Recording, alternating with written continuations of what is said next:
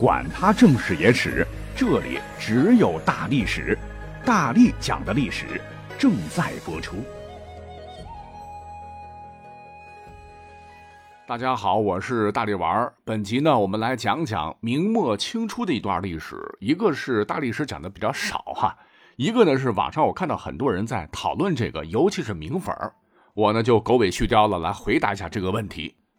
说明末的时候。曾经的明朝臣子，实力很弱的努尔哈赤，为何胆敢向大明挑战？还最终蚂蚁吃掉大象，问鼎了中原，在原来明朝的基础之上，建立了国祚二百七十六年的大清朝。要讲清楚这个前因后果啊，咱们就得把这个时间歘拉回到嘉靖三十八年一五五九年的一天，某月某日，这个明朝建州左卫指挥使。这个指挥使相当于名义上如今的省军区司令。女真奴隶主贵族爱新觉罗塔克氏生下一个儿子，肉头脑袋大、吊眼梢子的女真孩子，而这个孩子就是努尔哈赤。别看出生的时候没有什么红光满屋、香气四溢这种异象，很平常。殊不知啊，随着他的咕咕坠地、哇哇的哭声，就已经为大明几十年后的丧亡埋下了伏笔。而他也必将同大明的开国皇帝朱元璋比肩，称为清太祖。咱们也都知道，称太祖的一般都是开国的皇帝。那朱元璋当年建立大明朝时，还开创性的订立了卫所制，就是在全国的各军事要地设立军卫。他曾很自豪地表示：“吾养兵百万，不费百姓一粒米。”正是在朱元璋当年的英明指导之下，为了利用各部族之间的冲突，牵制女真各部，不必劳师动众迁徙大明内地百姓戍边垦荒，耗费明朝财力物力人力，维持广袤的东北地区女真族聚居地的统治。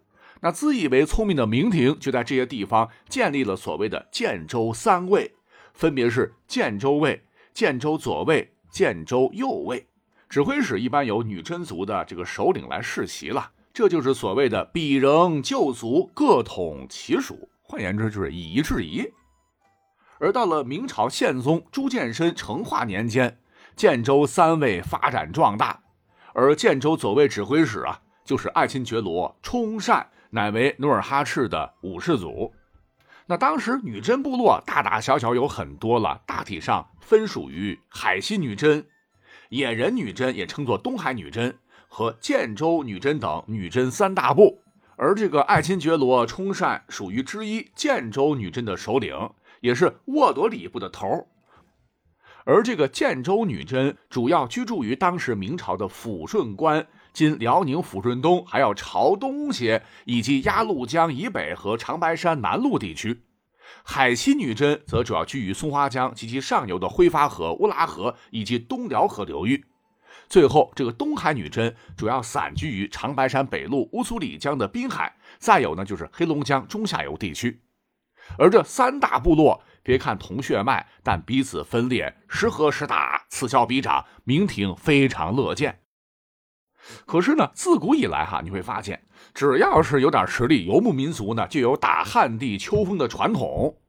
这个冲善最终呢，也是膨胀了哈，一翻脸，曾率铁骑杀掠边民多达十万，其他女真部落也是跟着起哄啊。最终呢，明廷派军将其诱杀，擒斩女真人一千七百余口，才最终将女真部落镇压下去，而沃朵里部就慢慢被列解融合了。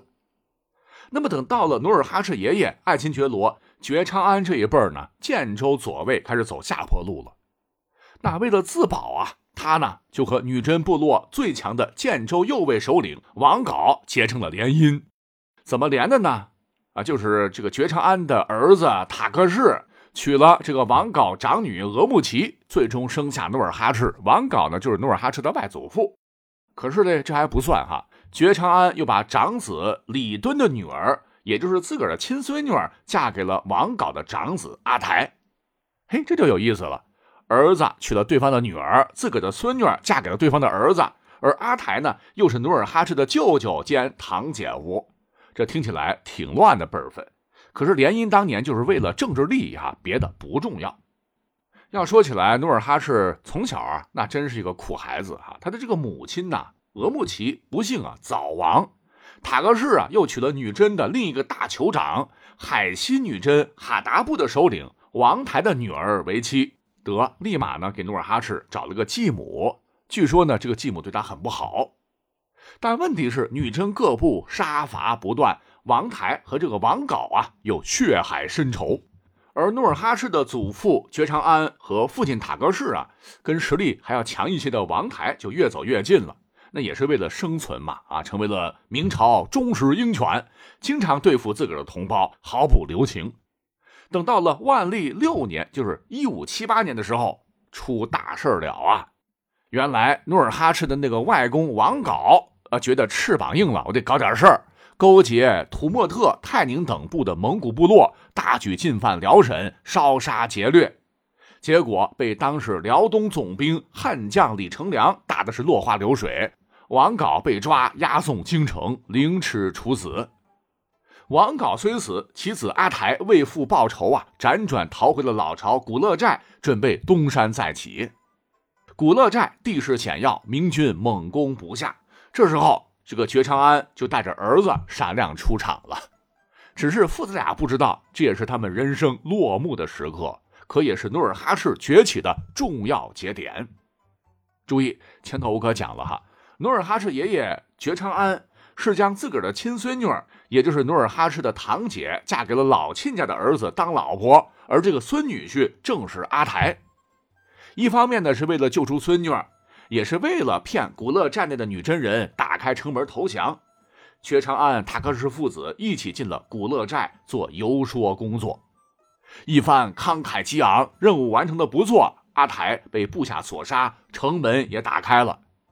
可是明军呢？因为之前被这帮彪悍的女真人欺负的够惨，你像是辽阳副总兵被擒杀，抚顺贝玉被诱杀，士卒死伤无算。那怀着对王杲、阿台一族的恨，冲进寨内，根本不按之前的约定啊！看见刘辫子脑袋就砍，而觉长安父子就双双在混乱中被乱军砍死。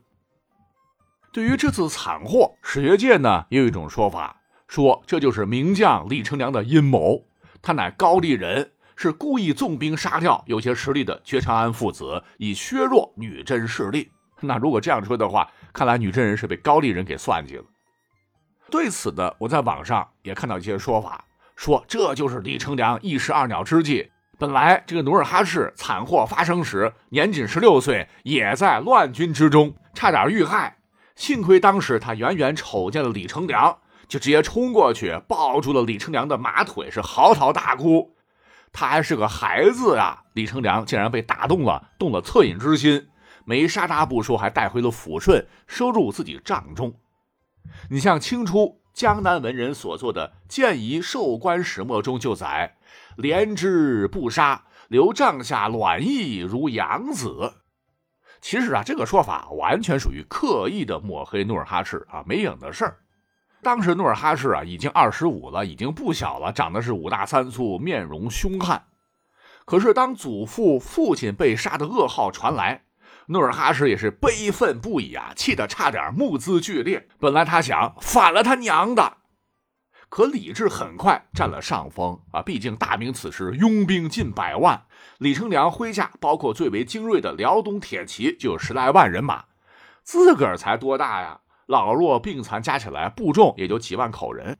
这时候努尔哈赤势单力孤啊，你要是敢反的话，真如同蚂蚁对大象，人家一脚石头。就把你碾如齑粉，所以呢，努尔哈赤最终啊选择了隐忍，他强忍悲愤，大声质问道：“我祖我父已归附李将军，为什么被害？你们对此有什么说法？”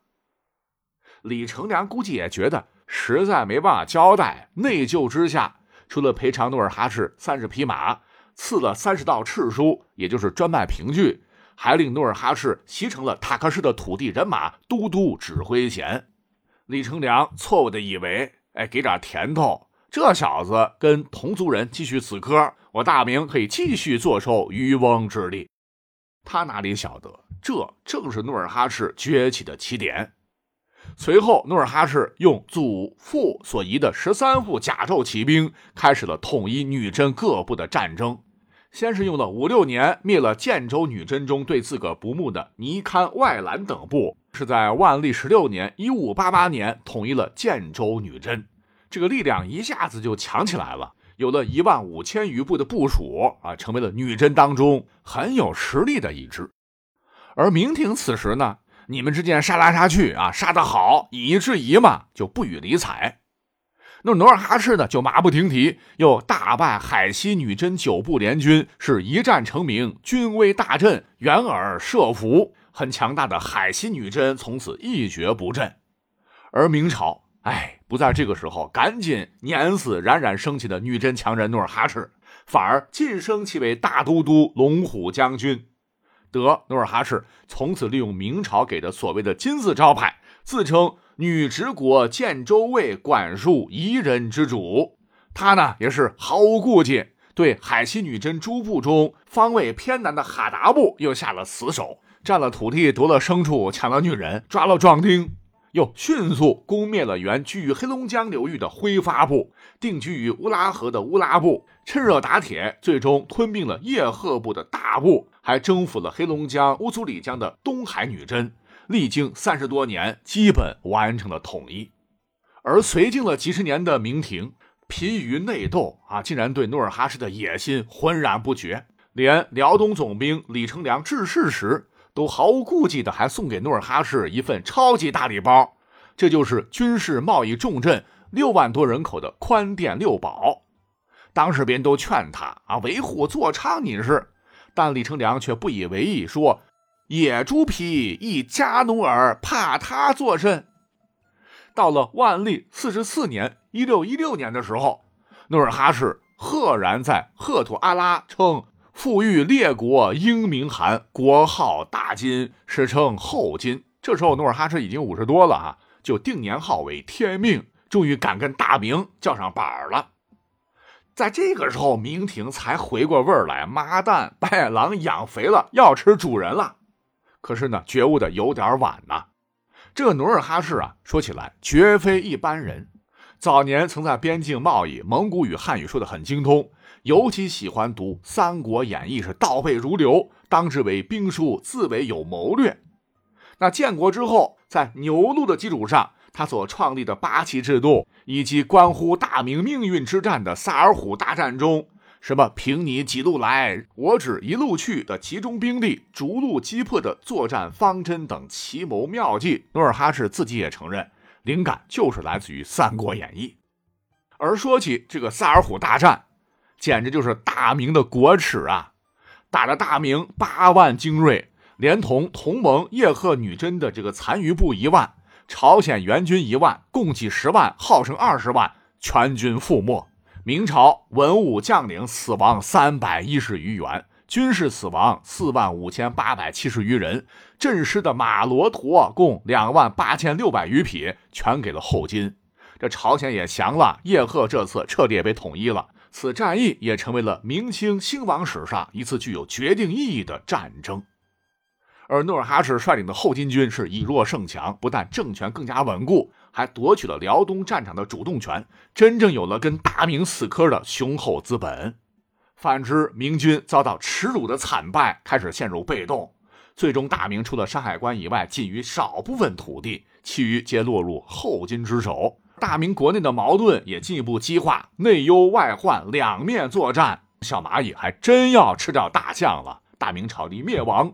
近在咫尺。